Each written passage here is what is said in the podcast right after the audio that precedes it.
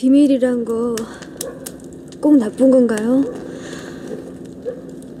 난 비밀이 있어서 좋은데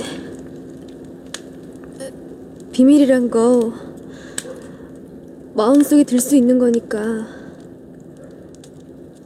난 부자가 된 것 같은 기분인데 나쁜 건가요? 부자?